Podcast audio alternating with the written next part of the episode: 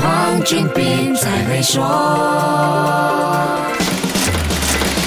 你好，我是黄俊斌。二零二三年财政预算案终于在上个星期五由财政部部长登古 Zafro 提成国会了。这肯定是第十五届全国大选前的最后一份财政预算。预算案的内容也没有意外的派了好多糖果。二零二三年财政预算案整体开销高达三千七百二十三亿令吉，超越了二零二二年的三千三百二十一亿令吉的拨款预算，成为我国史上规模最大的预算案。不止这样，二零二三年的发展开支预算也创下新纪录，高达九百。五十亿令吉，先撇开各种惠民的措施建议不说，来关注这么大手笔的预算会对国家的财政和经济带来什么影响？这些影响不只是行情好不好而已，还有令吉汇率会不会回升的问题。所以，这比一次性的优惠措施更值得注意，直接影响我们未来一年的生活。那么，在全球经济衰退风险不断上升的压力下，二零二三年财政预算案是会给投资者带来信心，还是会造成我国经济前景的隐忧呢？听听马来西亚中华总商会环境社会。与管制组主任也是资深基金经理的张国林怎么说？